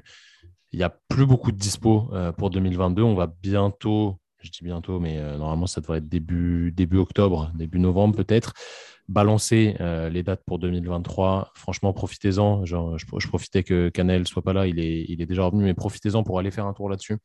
Et, euh, renseignez-vous sur ce qu'on propose. Franchement, vous n'allez pas perdre de temps, vous allez apprendre beaucoup de choses. Et je vous incite vraiment, vraiment à, faire le point là-dessus. Donc, euh, prenez, prenez ce temps-là. N'oubliez pas que, que se former, c'est vraiment la clé pour être meilleur soi-même et pour mieux transférer les choses sur, les, sur le reste. Anna, est revenue. Le collier était rapide. Ouais, j'ai couru. Ah bah, ça sert à ça de faire du sport, tu vois. Dans les moments de la vie de tous les jours, ça se transfère. Euh, je, rebondis sur ce que tu disais. Tu vois, moi, j'ai eu des. Bah, vu qu'on est en Bretagne, j'ai eu des mecs d'Arkea Samsic en, en soins. Alors, j'ai pas eu Quintana, mais euh, j'ai eu des mecs euh, de, l'équipe qui avaient, qui avaient fait le tour, etc. j'ai l'impression que c'est un sport, quand tu es équipier modèle un peu, qui est vraiment. Bah, tous les sports sont ingrats, mais là, vraiment fortement ingrat dans le sens où bah, moitié personne te connaît. Euh, les salaires, c'est absolument pas les mêmes entre le, leader et l'équipier, mais c'est normal, mais euh, il y a quand même des grosses, grosses différences de, de fou.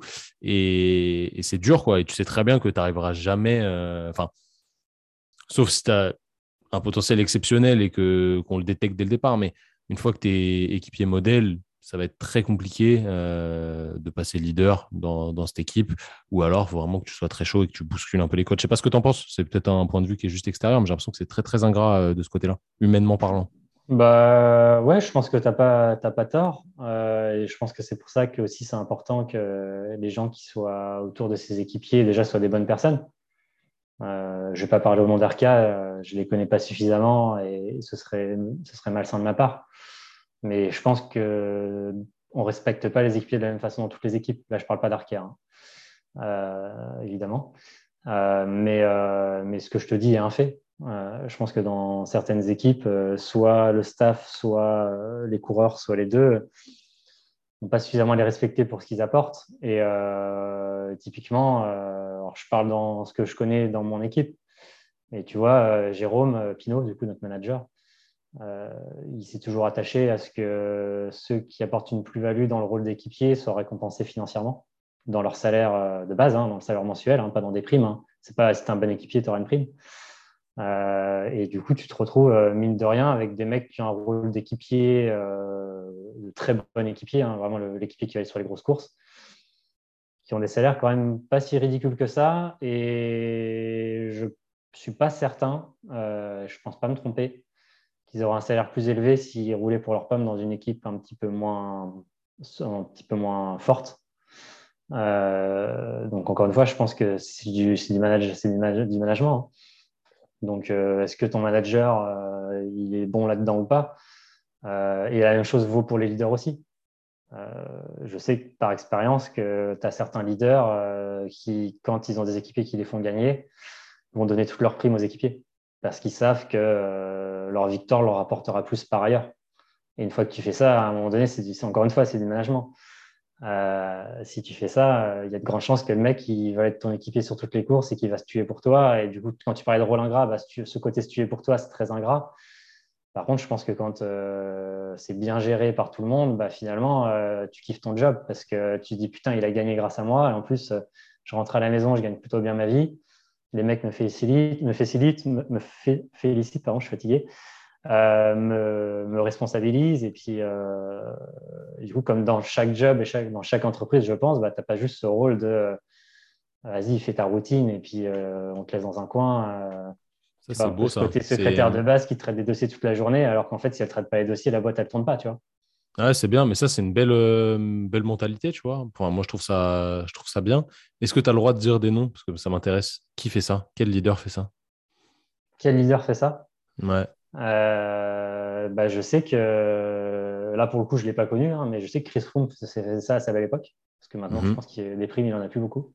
Il n'en a plus d'ailleurs, je pense. bon, il a, je pense qu'il a de quoi, être tranquille. Son, son, salaire chez Israël est, est, vraiment très solide, donc je pense que ce n'est pas un problème pour lui. Mhm. Mais tu vois, chez nous, un mec comme Ryan Cocard le faisait avec les mecs de son train. Ok. Euh, et tu vois, quand tu parlais de rôle ingrat, euh, mine de rien, quand tu es dans le train d'un sprinter, tu joues un peu avec ta vie quand même. je ne sais pas mmh, si les gens se rendent compte derrière leur télé. c'est vraiment vrai. Tu prends des risques. Enfin, tu vois, quand tu me disais Annette, tu fais encore du vélo. ce qui fait que j'ai de moins en moins, moins envie de faire du vélo, c'est ce côté sécurité. Euh, déjà dans un peloton, tu vois, sur mes dernières années de duathlon, à la fin, je me disais pourquoi je pensais risque alors que ça n'apportera rien de faire un top 20 ou un top 30 en déant de duathlon à ma vie? Euh, quand tu vois un mec qui est sur la chaussée avec euh, qui s'est pété des je ne sais quoi dans le. Enfin bref, je ne vais pas, pas, donner des exemples. Et encore chez nous cette année, tu vois, première, première course de la saison, Franck Bonamo, il tape un mur à 80 à l'heure. Un mois après, Cyril Barthes, euh, il se fait tamponner par une voiture en pleine course et les deux, euh, ils ne sont pas passés loin, tu vois. Donc, bref, et du coup, euh, tu imagines, le mec qui est dans un train de sprinter, on lui dit bah, Mon gars, tu as 70 à l'heure et tu dois être celui qui freine en dernier. Donc, potentiellement, tu vas épouser le bitume avec 200 mecs derrière toi. Mm. Du coup, je pense que même si tu ne fais pas ça pour l'argent, savoir que le mec, il est un mec comme Brian, il est reconnaissant pour ce que tu lui fais, c'est cool ou quoi Mmh, c'est sûr. Dernière question euh, sportive. Euh, quel est ton pronostic pour le, tour cette année? Mmh. Ça, je n'avais pas vu venir celle-là. euh, putain, quel est mon pronostic pour le tour? Euh, les Jumbo, ils m'ont l'air bien costauds quand même, là, sortis du Dauphiné. c'est vrai que c'est vrai qu'ils sont solides. Là, le Tour de Suisse est attaqué, donc on n'en sait pas beaucoup plus pour l'instant. Euh, ouais, moi j'aime pas trop ce tour, je trouve un peu chiant le tour de Suisse, moi, perso. Ouais, mais comme c'est très montagneux, ça, t'indique quand même comment sont les mecs en montagne. Je trouve qu'il manque trop de monde dessus pour euh, que ce soit, soit transférable. écoute, honnêtement. Euh, c'est vrai que les deux, enfin les, les, trois du coup leaders de Jumbo, ils sont chauds. Ouais, ouais. Comment ça va cohabiter entre. Bon, après, je pense pas que Van Aert puisse gagner le tour, mais écoute, moi personnellement, je sais que beaucoup ont des idées sur lui et je, je n'ai jamais travaillé avec lui, donc je ne peux pas affirmer les choses, mais euh, Primoz Roglic, en fait, euh, tu sais, on allait souvent en Sierra Nevada avant avec Loli, je t'en avais déjà beaucoup hmm. parlé. Et en fait, au début de sa carrière cycliste, il y allait euh, énormément. Il y va encore, hein, mais à l'époque, c'était n'importe quoi. À tel point qu'il avait, quand il avait un salaire minable la première année, il avait emprunté de l'argent pour pouvoir s'entraîner en altitude et essayer de tout maximiser. Et moi, je l'ai vu s'entraîner pendant 4 ans, 3 à 4 mois de l'année, on était enfin, au même endroit. Et sur la capacité de travail et d'investissement au quotidien, c'est un truc de malade. et c'est un mec, sur le tour, il a tellement la guigne que bah, je trouve que ça serait une belle récompense pour lui. Euh, même si beaucoup parlent, enfin certains parlent sur lui. Euh, moi, écoute, il n'y a jamais rien qui m'a choqué. Donc, écoute, je trouve que ça serait cool pour lui. Euh, puis c'est un bon gars. Quand je l'ai croisé à chaque fois, il, hyper, hyper humble, hyper gentil, hyper ouvert. donc, ce, serait cool pour lui. Il y a des sacrés coéquipiers, lui, pour le coup. Ouais, bah, c'est les grosses équipes, hein, grosses équipes gros moyens. Hmm, c'est sûr. Je pense que c'est chez nous, la plupart. Oui, c'est possible. ok. Euh, pour finir, Anaël, je vais avoir des petites questions, enfin une petite question qui va être un peu plus, plus globale. Euh, qu'est-ce qui t'anime dans euh, l'activité que tu as au sein vraiment de, enfin, aux côtés des athlètes? Qu'est-ce que tu aimes là-dedans d'un point de vue plutôt humain? Qu'est-ce que ça t'apporte toi? Pourquoi tu fais ça en réalité? Bah écoute, ça a évolué avec le temps. Euh, moi, au tout début, c'était vraiment ce côté haute performance, euh, on veut être les meilleurs, euh, qu'est-ce qu'on peut faire pour ça, etc. Et puis quand tu parles d'humain, je me suis rendu compte qu'en fait, avec les années, même si c'est ça mon quotidien, c'était pas forcément ça qui faisait que je m'épanouis. Enfin, c'est pas, pas, que je m'épanouissais pas, pas, pas, avec ça, mais comment dire ça Ce qui fait que ça m'anime au quotidien, c'est ce que tu viens de dire, c'est déjà le, le côté histoire, émotions, relations humaines.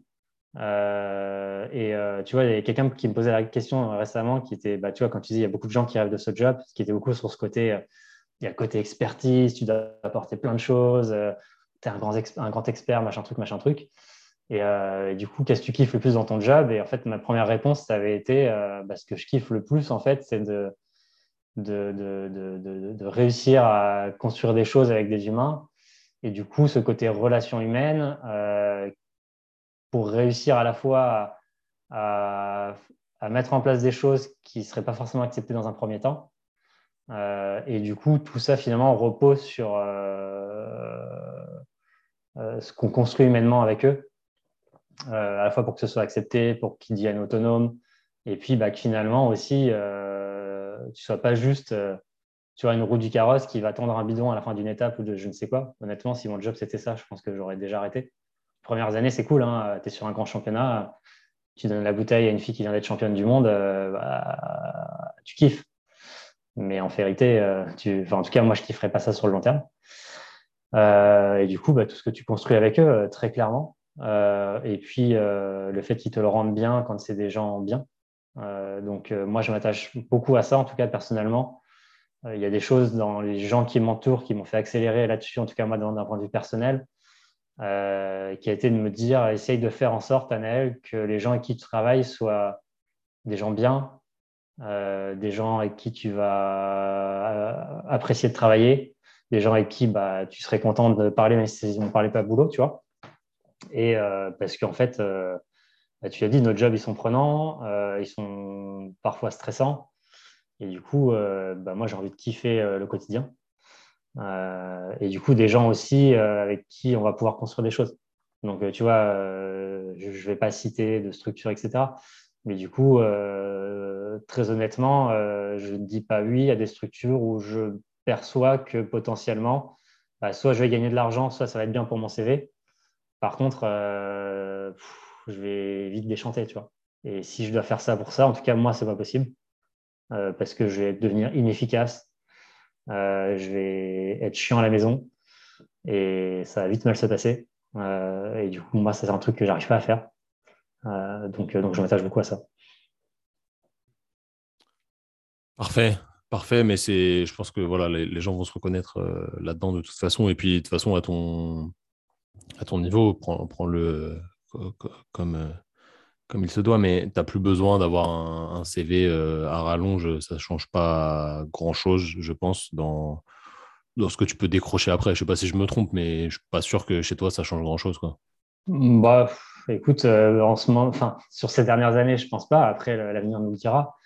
Après, euh, même sans ça, tu vois, j'ai jamais accepté un job en me disant, ouais, ça c'est important pour mon image, pour mon truc, pour machin. Et quand je te disais tout à l'heure en intro, ouais, en ce moment c'est ça. Est-ce que à l'avenir ce sera que ça à ma vie? Je suis pas sûr parce que finalement, même si on a surtout parlé de certains sujets, bah, tu sais très bien que j'ai pas qu'une casquette et potentiellement dans un avenir proche j'en ai encore d'autres où finalement je suis plus ou moins loin du sport, de la haute performance, mais je me ferme pas à, un métier. Et, du coup, je m'attache beaucoup plus à est-ce que le projet me plaît, est-ce que les gens me plaisent, est-ce qu'on va pouvoir faire des trucs cool, euh, et est-ce que, est que je vais kiffer? Parce que moi, ce que je kiffe, c'est à la fois qu'il y ait du challenge, à la fois qu'on charbonne, entre guillemets. Par contre, euh, pas charbonner pour charbonner. Quoi. Oui, bien sûr. Ouais, que ça te fasse euh, évoluer humainement et que ce soit une, une, vraie aventure. Quoi. Ça, c'est cool. Je pense que c'est carrément important. Au Canel, ça fait wow, quasi une heure et demie là qu'on parle. Ah. Euh, ça passe vite, hein, comme d'habitude, évidemment. On va finir par le, le classique euh, sur, le, sur le TT podcast. Tu connais, euh, tu les as je connais, quasi tous écoutés. si c'était prêt, t'inquiète. je vais te citer une liste de valeurs qui te définissent, qui sont importantes pour toi, qui te, voilà, qui te procure quelque chose quand tu y penses et qui sont des, lettres directrices dans, ta vie pro et perso, parce que souvent ça, ça coïncide. Et tu vas devoir m'en choisir trois et me les définir selon toi. Ok? T'es prêt? J'ai pris une feuille et un crayon. Vas-y, parfait. Allez, let's go. Euh, je ne vais pas toutes te les dire, évidemment. Je vais déjà les pré-choisir. Mais on va, on va faire ça assez rapidement, t'inquiète. Allez, c'est parti. Ambition, amour, argent, audace, authenticité, autodérision, bienveillance, combativité, créativité, efficacité, équité, esprit d'équipe. Ça, je vais te le mettre. Je ne le mets pas à grand monde. Je ne sais pas si tu vas le choisir, mais je te le mets. Euh, excellence, exemplarité, famille, fiabilité, franchise, générosité, intelligence, justice, liberté, pédagogie, performance, responsabilité, santé, tolérance, travail et le dernier, volonté. Qu'est-ce que tu me choisis Parmi c'est euh, une petite vingtaine? Je sais que c'est pas facile. Comment ils font les autres, sincèrement? Tu as des gens qui réfléchissent très longtemps, ils ont du mal, et il y en a, c'est tac-tac direct. Bah, j'en ai noté, hein, j'en ai noté, mais euh, déjà, ce qui est dur, c'est de, suivre. Bon, bref, écoute, euh, j'en ai En fait, il y, en a qui vont plus te percuter que d'autres, en fait. Ouais, ouais, carrément. J'en ai noté un peu plus que trois, mais je pense qu'il y en a qui, qui, qui, se recoupent. recollent carrément. Mm. Euh, tu vois, et par exemple, j'ai noté, tu vois, là, je, t'en sors trois directs, mais pour moi, les trois, ils vont vraiment ensemble. le côté équilibre, famille, fidélité. Euh, pour moi, il est hyper important. Euh, ça va faire hyper bidon ce que je vais te dire. Pas du tout. Euh, tu vois, j'ai une anecdote qui me vient en tête. quand j'ai soutenu ma thèse à l'INSEP avec Yann et des, des, des, gros pontes que m'avait sélectionné Yann, remerciement. Après, première personne que je remercie, c'est ma belle-mère.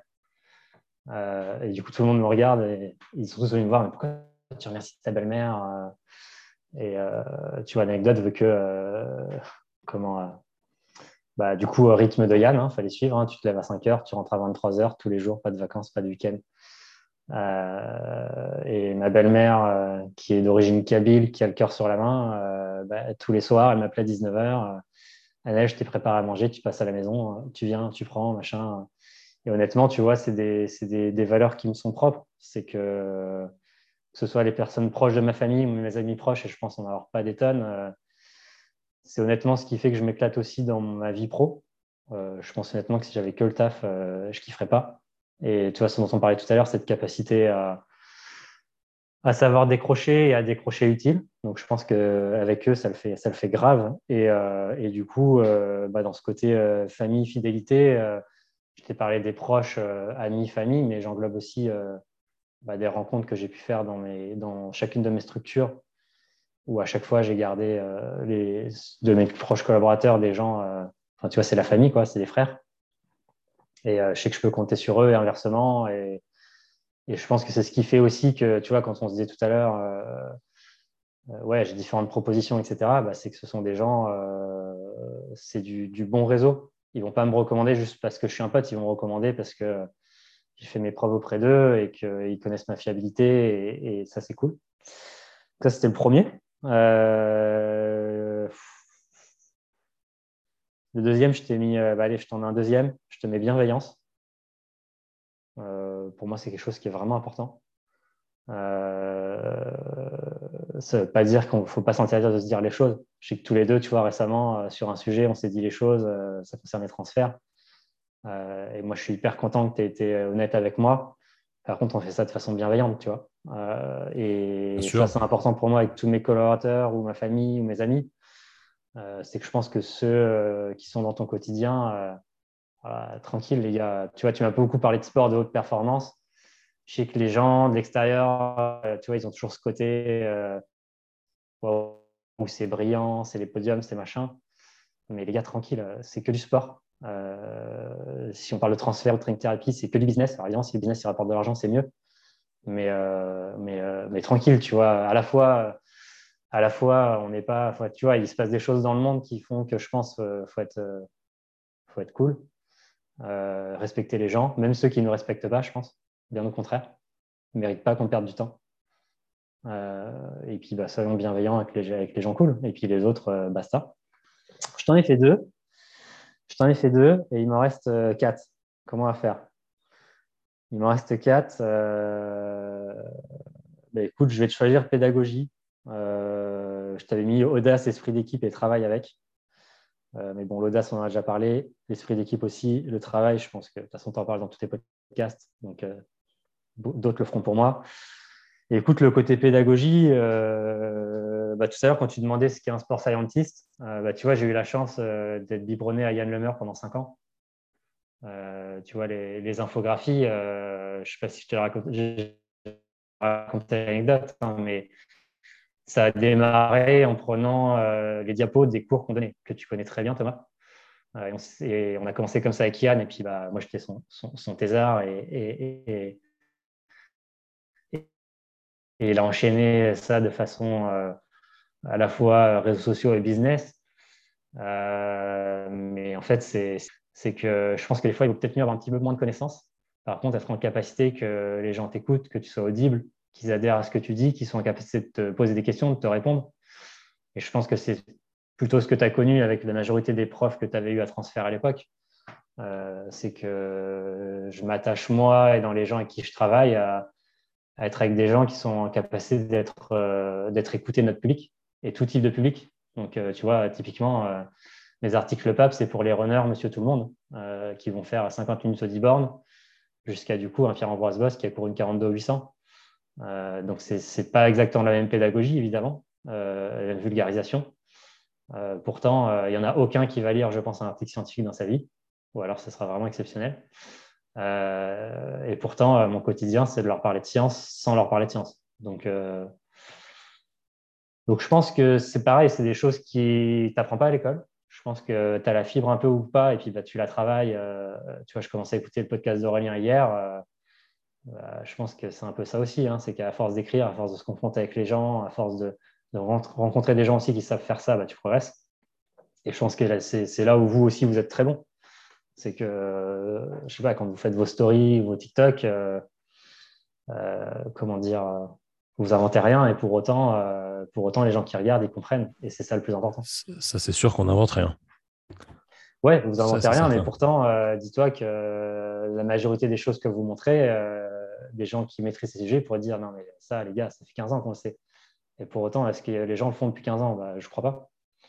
Sinon, vous n'auriez pas autant de succès c'est intéressant de terminer là-dessus parce que tu vois, euh, la pédagogie, c'est une valeur qui est extrêmement importante, je pense, pour tous les gens qui ont des connaissances à transmettre de toute façon, parce que tu peux être très bon sur un sujet, mais être un très mauvais pédagogue et du coup, bah, ça se transmet, ça se transfère pas très bien.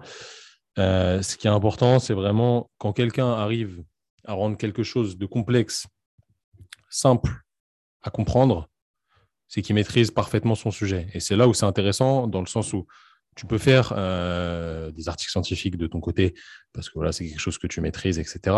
Mais tu peux aussi vulgariser le truc pour le coureur du dimanche alors qui fait 10 bornes en 50 minutes, c'est déjà pas mal. Hein. Euh, franchement, ça, ça va, hein, ça le fait. Moi, je ne critique pas. Euh, et le, rendre réel et pas si éloigné de la, réalité scientifique que ça. Et c'est ça qui est important, je pense, euh, dans le monde actuel où voilà, la connaissance, elle est disponible partout. avec Internet, Internet 3.0 maintenant, ça, ça, va extrêmement vite. vous pouvez apprendre plein de choses partout, mais il y a beaucoup de, bêtises et souvent quand c'est trop complexe, moi j'appelle ça un peu de la, de la branlette intellectuelle, c'est pas vraiment euh, la réalité, c'est des gens qui ont du mal à transmettre ce qu'ils connaissent, qui est excellent, hein, euh, sûrement excellent, mais à, transmettre les choses pour un public qui est un petit peu moins averti. Et du coup, ça montre qu'ils ne maîtrisent pas vraiment euh, à fond leur sujet. Donc, merci pour tous ces travaux-là. Déjà, ça, c'est cool.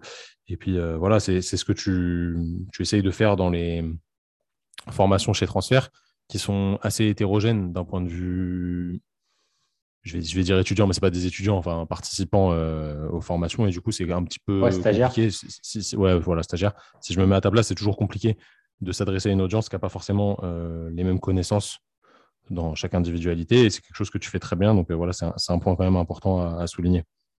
Ouais, écoute, tu as complètement raison. Et pour le coup, tu vois, quand je te parlais de la transition euh, fin d'études, euh, taf, euh, moi, quand je sortais de master et que je commençais avec Yann, mes premières présentations, mes premiers articles, tu vois, j'étais persuadé de maîtriser le truc, sauf qu'en fait, bah, déjà, tu sais comme moi que tu trouveras toujours quelqu'un qui maîtrise mieux que toi quelque chose.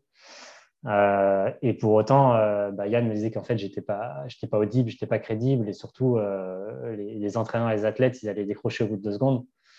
Euh, parce que je mettais des trucs qui servent à rien, parce que je faisais des, phrases qui, étaient ridicules.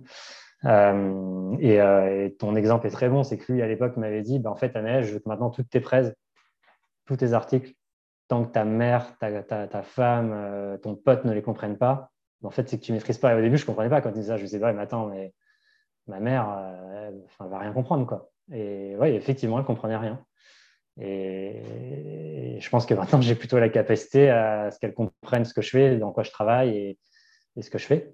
Et là où tu avais raison aussi, c'est que bien qu'on va essayer de tout maximiser sur du haut niveau, en tout cas ce qu'on essaye de maximiser, euh, les articles Le Pape pour Monsieur Tout le Monde que je fais, de toi à moi, euh, je raconte la même chose que quand je vais dans mon équipe de vélo ou, avec Pierre Ambroise ou d'autres choses que j'ai pu faire avant. Euh, simplement, évidemment, on va essayer de pousser un petit peu plus le truc euh, dans le temps, euh, mais pour autant, je dis les mêmes choses. Et, d'ailleurs, souvent, je fais des transitions entre les deux.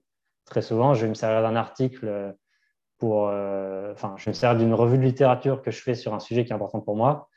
Et j'en fais un article pape pour Monsieur Tout le Monde, que ça se trouve, la veille ou le lendemain, je vais en parler à un mec qui vit une étape au Dauphiné, tu vois. Bah, c'est ça, qui est intéressant. Voilà, encore une fois, c'est du, transfert de connaissances et c'est de la bienveillance dans le sens où tu t'adaptes à la personne et le but, c'est vraiment de lui apporter quelque chose euh, qui sera un plus pour lui ou pour elle. Et pour moi, c'est ça la bienveillance plus que euh, juste euh, être gentil avec tout le monde, la définition que pas mal de gens ont. Donc ça, ça, se recoupe dans toutes ces valeurs, c'est super intéressant. Merci Annelle pour, pour tout ça, c'était cool. Où est-ce qu'on peut te retrouver si on te cherche? Bon, écoute, euh, comme tout le monde, hein, les réseaux sociaux, euh, tous ceux qui existent, hein, je crois. Est-ce que tu connais ton, ton, nom Instagram? euh, Ça doit être Aubry Anel, parce que suivant les réseaux, c'est un peu différent, mais bon, vous tapez Anel Aubry, Aubry Anel, vous vous trouvez forcément. je t'avoue que j'y passe moins de temps que toi, et en plus, c'est même plus moi qui m'en occupe, parce, que, parce que pas le temps et pas aussi bon que toi. mais bon, si vous m'écrivez en message privé, j'aurai quand même la notif. Donc, le mieux, c'est les réseaux sociaux. Euh, plus que mon adresse mail euh, qui, est plutôt pro. Euh, donc honnêtement, n'hésitez pas. Moi, j'ai toujours plaisir à partager avec des gens passionnés, quel que soit votre job ou votre, votre profil. Donc n'hésitez vraiment pas. Et puis, et puis voilà. Et puis, et puis dans l'idée, je vais continuer à vulgariser des choses. Donc si vous êtes plutôt dans des sports type sport d'endurance, bah, avec plaisir. Je ne gagnerai pas plus d'argent. Donc n'hésitez pas à me suivre pour suivre ce que je fais. C'est un, beau mot de la fin. Euh, voilà, je, vous invite vraiment à aller, à aller suivre. Il partage des trucs sympas des fois avec ses, athlètes et tout. Donc, c'est cool. Et puis, vous pourrez lui poser des questions. Généralement, tu, tu réponds, je pense. Euh, si, si c'est pas trop complexe et si c'est pas trop tiré par les cheveux comme, comme question. Les amis, euh, n'oubliez pas de partager le podcast si vous a plu. Partagez-le à vos potes pour qu'ils écoutent, qu'ils s'instruisent un petit peu, qu'ils réfléchissent avec nous. Si vous avez kiffé, euh, vous pouvez noter le podcast directement sur toutes les applications de podcast. Mettez 5 étoiles si vous avez kiffé. Si vous n'avez pas kiffé, mettez 0 étoiles. C'est pas grave, on accepte euh, la critique, il n'y a aucun problème. Mais euh, essayez de noter, ça nous aide au référencement et forcément, ça nous permet d'avoir un peu plus de visibilité et du coup d'attirer plus de monde dessus pour que voilà, ce soit toujours plus, plus enrichissant pour vous, que vous soyez en voiture, etc vous perdez pas votre temps à écouter des, trucs intéressants.